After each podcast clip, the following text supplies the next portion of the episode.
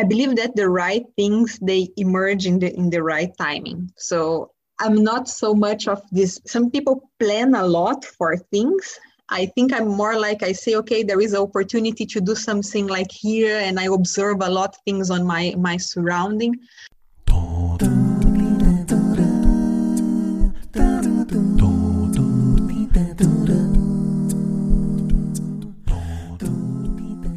Hello, hello, and welcome to the Create Your Life podcast, the podcast for work and life designers looking for inspiration to increase engagement, meaning, and happiness at work.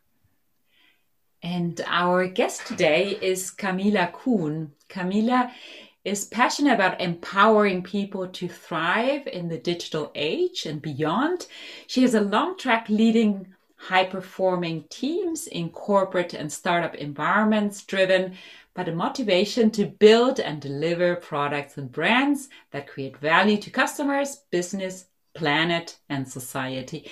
Camila is a true lifelong learner and very active in the areas of digital transformation, sustainability, tech for good, future of work, mindfulness, agility, and diversity and inclusion. She loves making people feel good in their skin and helping people find meaning and purpose in what they do.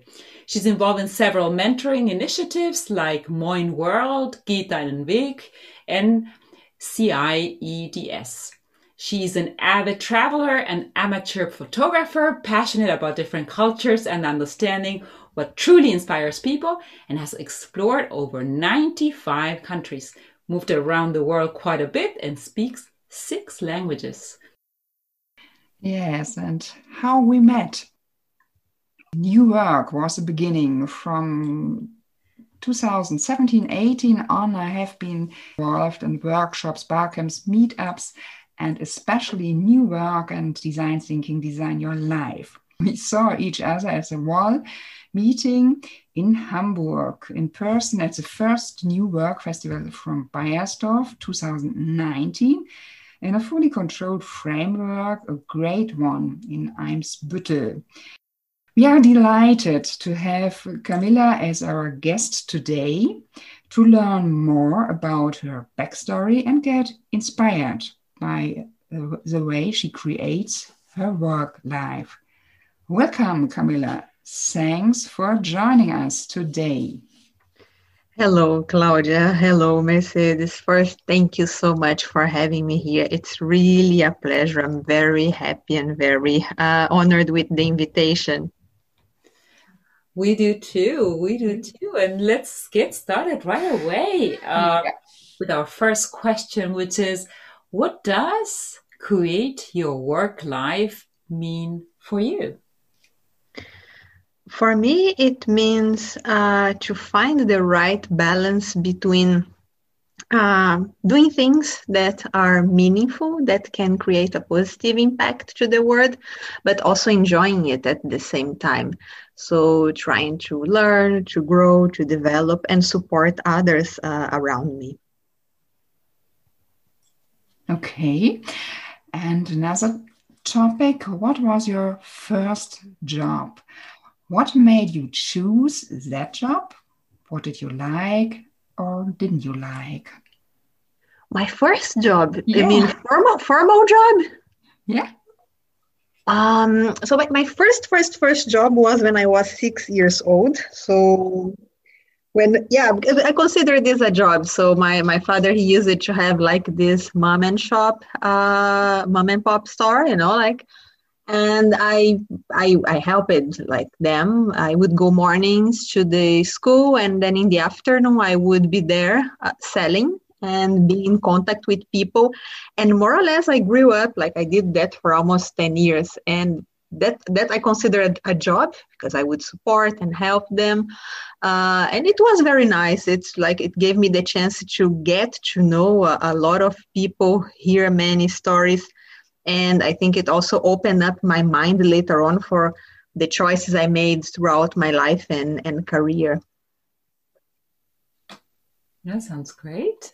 That's the, the first i mean like if you want to say it formal then later on um, my first job was at basf uh, i was an intern. I studied chemistry and i went there to do a, an internship.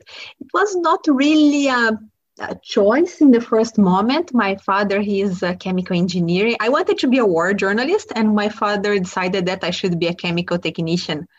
So uh, we had a conversation, and he, um, yeah, we came to agreement that I should study chemistry. So it was more or less not my first choice, but once I studied, I really enjoyed it quite a lot. And then uh-huh. later on, I went to BASF where I started my my career, and it was really a, a great uh, opportunity. Yes, it's not very conventional.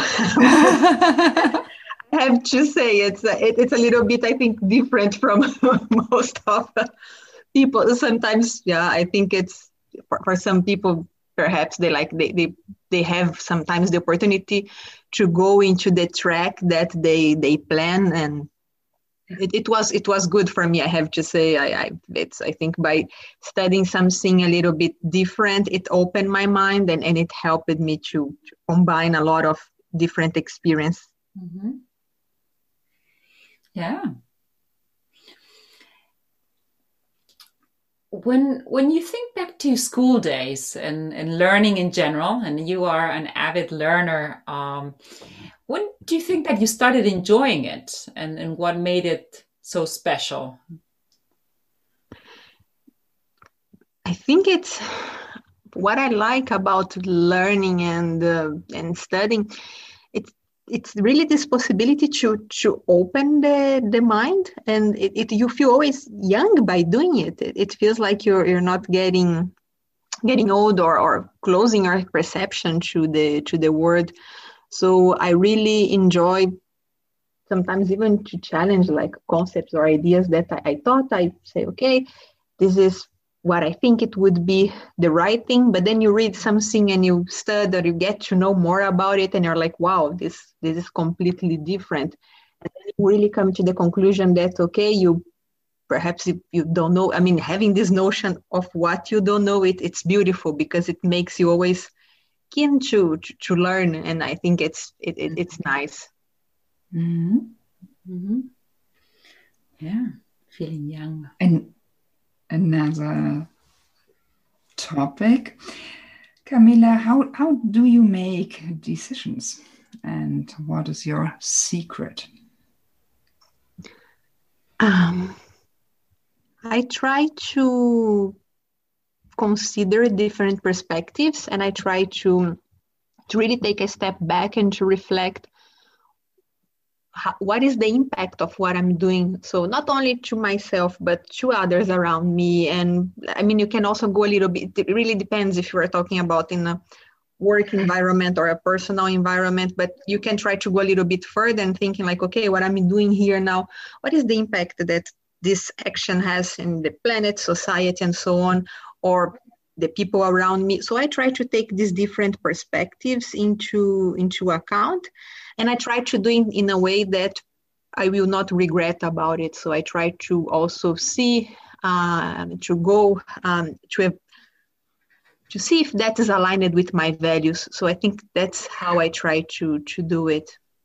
Okay the values yeah. Okay. Yeah the values are great a great guide. Um, how do you define creativity? Uh, do you think that creativity is important? I think creative, that's a good question because everyone talks that, okay, I'm creative, I should be creative, there is creativity, but it's, it, it's hard to, to define it, uh, at least for, for me.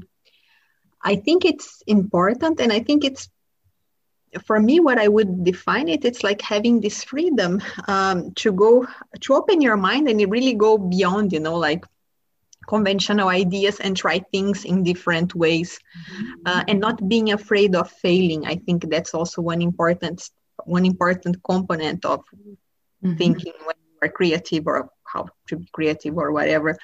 So I think if you're not afraid of failing and trying out new things, you can have different perceptions that can open your mind to even more, uh, to have even more good ideas or mm-hmm. trying out new things. Mm-hmm. Okay. And uh, quite another topic. How have you spent the last year, the last COVID year?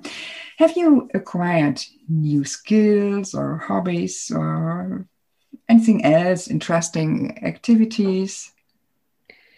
So last year it was, um, I think, I think for everyone in the beginning of, of the pandemics or in the beginning of the lockdown was quite difficult. So there, there was this mm. period of really adapting. Uh, so I think for some, for, some months it was not like that easy but then later on i think it, it, it really helped me to develop quite a lot of things. So i got much more involved into uh, volunteer work. I mean i was already quite involved before but i think there was a huge demand um, from society from organizations so I, I, got myself involved more into that I also enrolled myself in um, a lot of um, online courses. I think this was one of these good opportunities uh, that you can have. Uh, now you can have access to education 24 by 7. It doesn't mean you even have to pay for that. You can have excellent content for free. So I tried to do that. Other habit that I acquired that it was quite good is to really do uh, or to practice at least 30 minutes of exercise every day. So I try to do normally Zumba because I think it's like 30 minutes can really make you like cheer up your mood. So I try to have like 30 minutes of that every day. So this was one of the the habits that I that, that I acquired, and I also increased a little bit uh, my mind, mindfulness practice as well, so my meditation practice.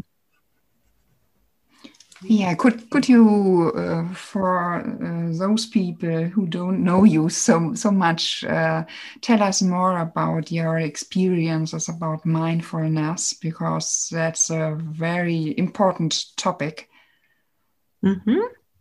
So uh, I think it was in 2019 I joined uh, Search Inside Yourself two days training, and that was, I think, my first big. I mean, sometimes you hear a lot this buzzword mindfulness meditation, but you really don't get the time to to stop and reflect or understand what it is. So I attended this two days training, and it was a really nice experience.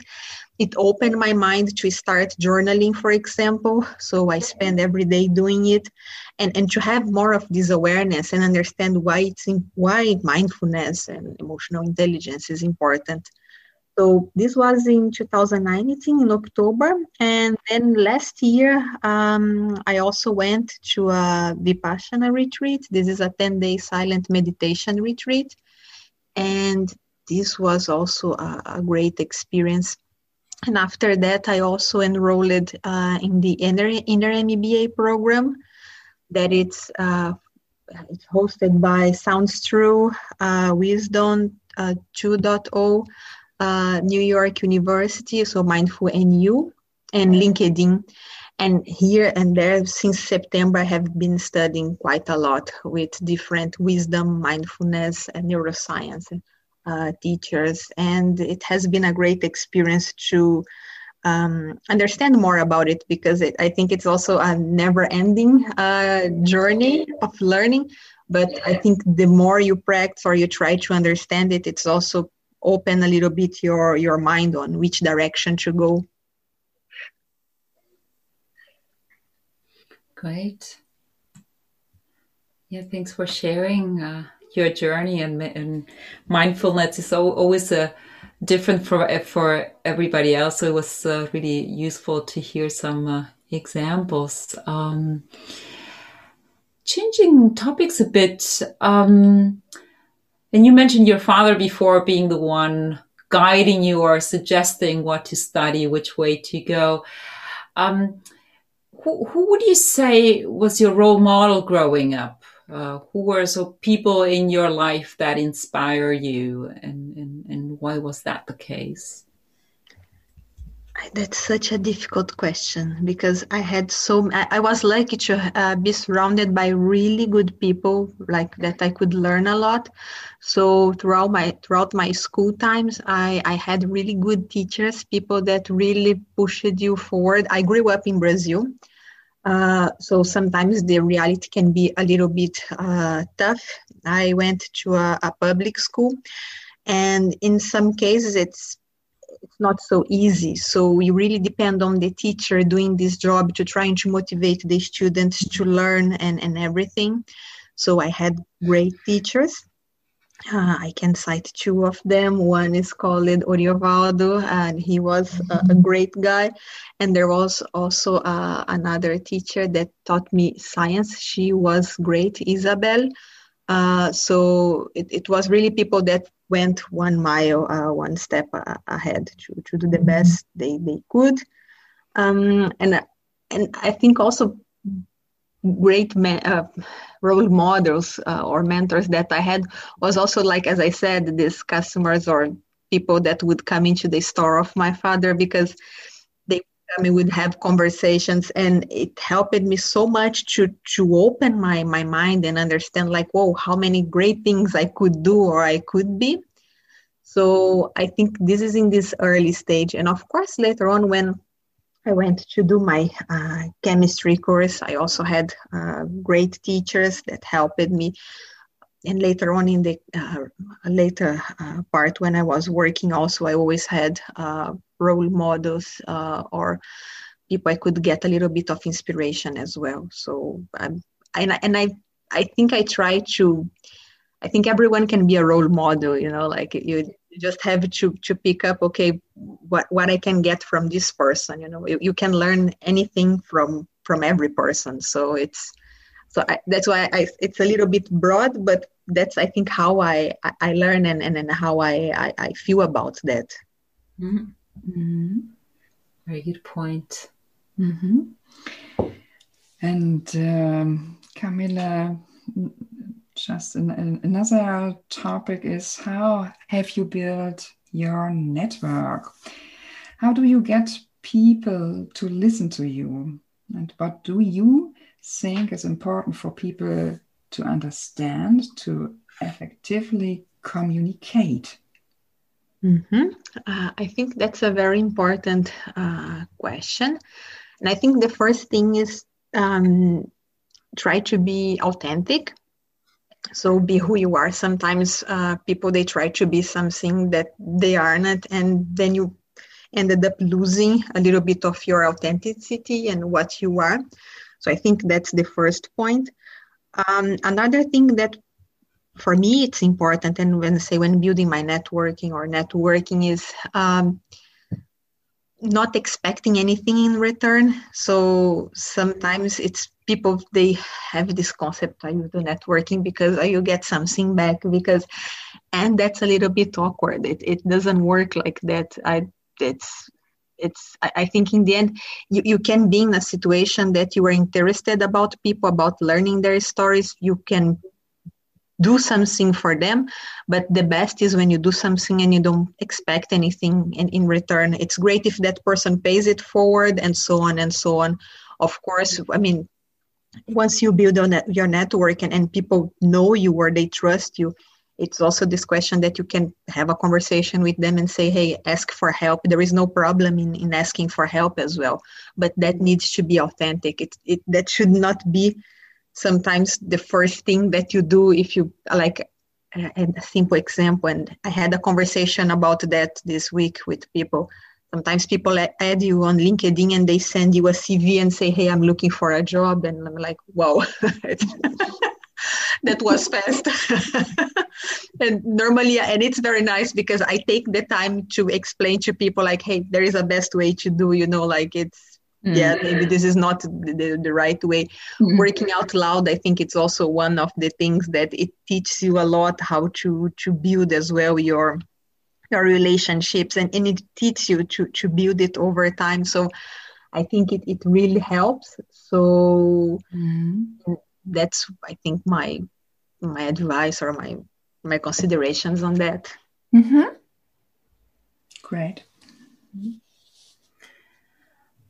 You you do many things at work and uh, involved with the multiple initiatives and have done a lot um, in the past.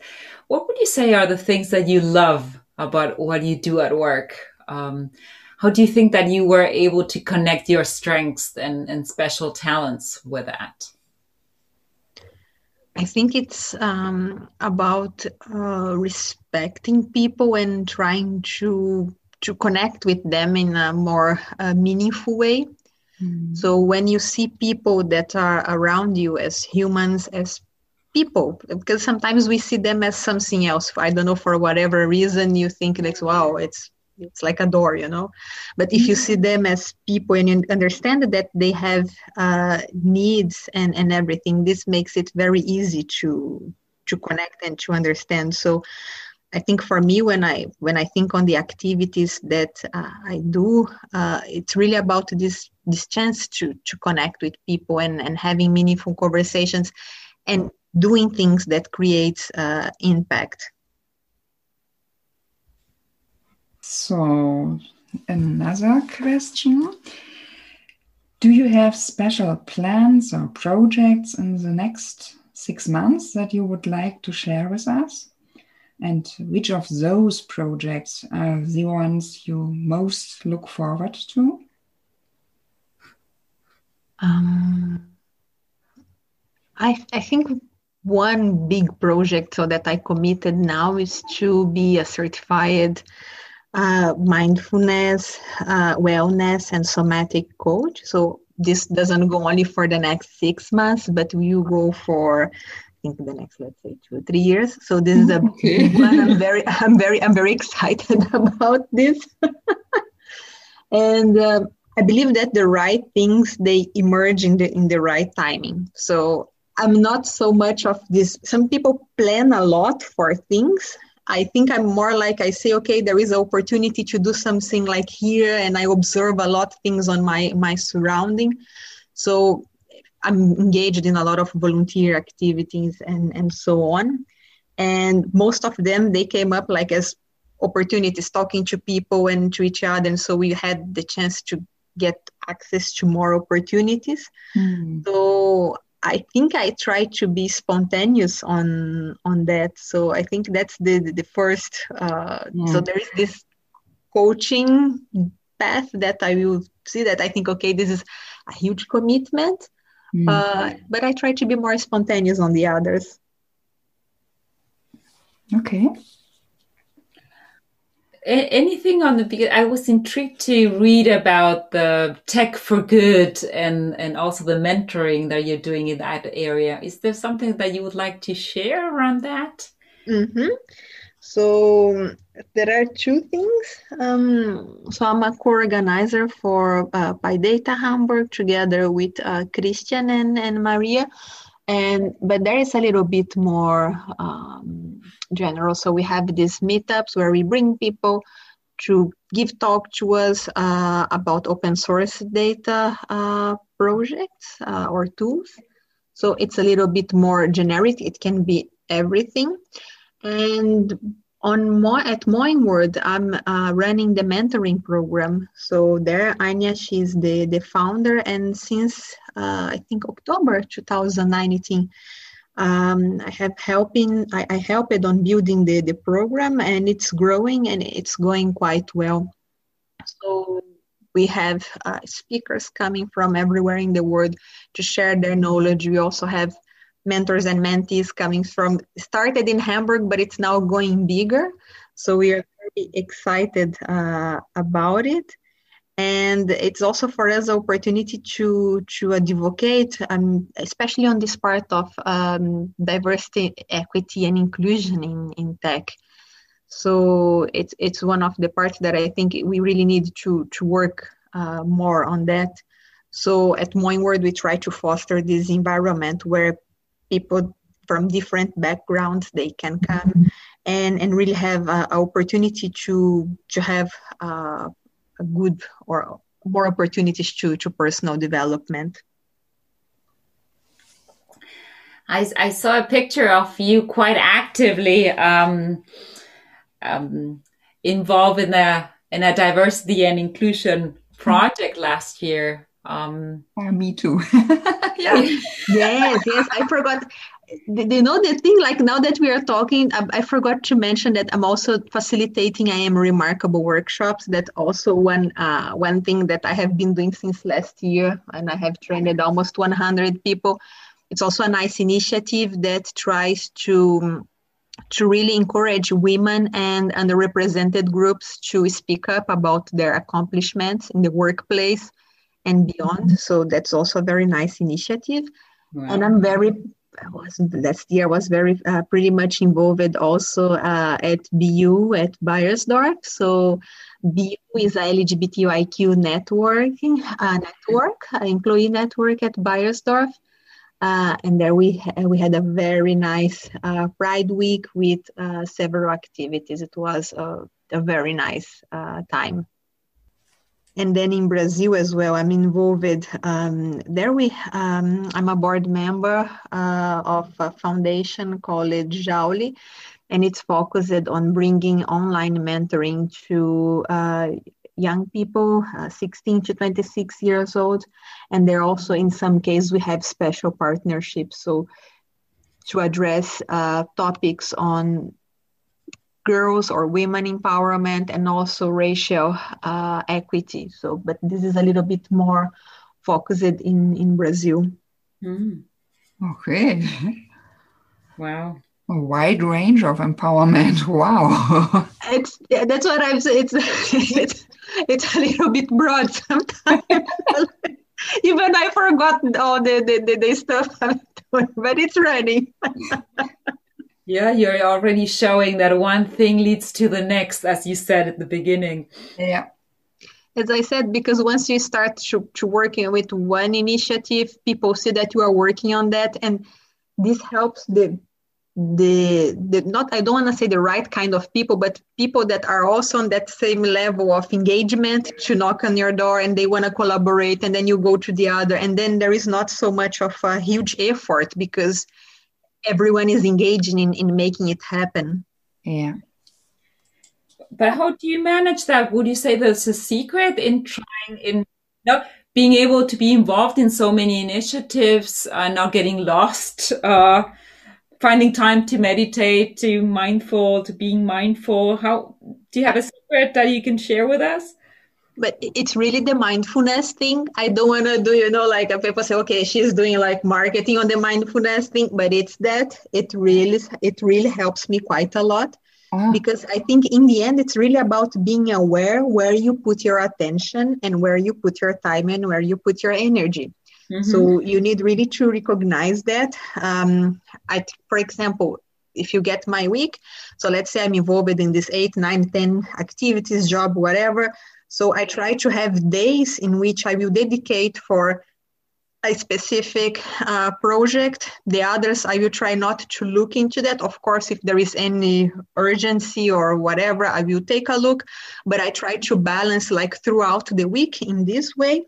And I'm also a big fan, especially now that we are working from home, for example, uh, or even in the office before. I mean, I think everyone went through this situation. Uh, sometimes you sit in front of the computer to do a task, but you cannot focus. You just don't feel like doing it because the sun is shining. You look outside, it's shining, so the sky is blue. Great. You, sometimes it's just great that you can go outside, take a know, take a, a walk around, and you try to focus again. But if you sit to do something, at least be there and try to be more effective with the time on what you are doing. Sometimes the problem is that we try to for we try to force ourselves to do something when we are just not there. I mean, we are somewhere else, and that's the the problem. So for me, it's a lot of exercise really to be aware and to to be mindful. Where is my attention? Is like okay. For the time I'm sitting here, am I in the flow? How is it going? If not, I switch to another task. Maybe I got a little bit better concentrated or whatever, or more focused. Then I can come back to the other task. I also try not to multitask. I think multitasking is something that really kills uh, productivity and also uh, the impact of what you're doing. So I'm very mindful uh, of that as well. And, and I try to keep very simple. So what I'm do what I do it's what I'm I'm telling you. More than that, the only other thing that I have it's a piece of paper where I write down everything that I need to do, and that's more or less how I manage all my activities. Our last question: Is there anything that you would like to say that you want to use the opportunity to say before we the interview for the day? Um, first, I want to say thanks for the opportunity to be here and, and share my thoughts with you. And for everyone listening, I don't know if you are familiar with Action for Happiness. So they have a calendar that it's very nice you can have an app for that as well but for each day uh, you have a small action that you can do. And every month you have a topic. This month it's about being mindfulness uh, being mindful. And it's very nice. You can just try to go there take a moment to reflect. So if you are curious go there action for happiness uh, and you can download this calendar. And this is also a way to to boost your uh, well-being on these difficult times. So that's a recommendation i would like to to give. It's a small thing but it can really bright the bright up the day. Yeah. Great. Yeah. thank you very much for sharing it. Yeah. thank you very much Camila. It's quite quite a good idea for sharing. I, I love this. Uh, action for happiness.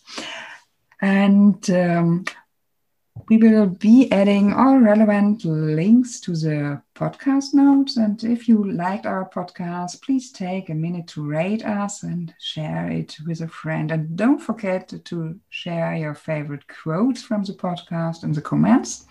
Looking forward to seeing you again in the two weeks, Claudia. And Mercedes, thank you very much, Camila, for mm-hmm. your time today. Yes, thank you so much. It was great that we have this time together. Thank you so much, Claudia. Thank you so much, Mercedes. It was great. Thank you.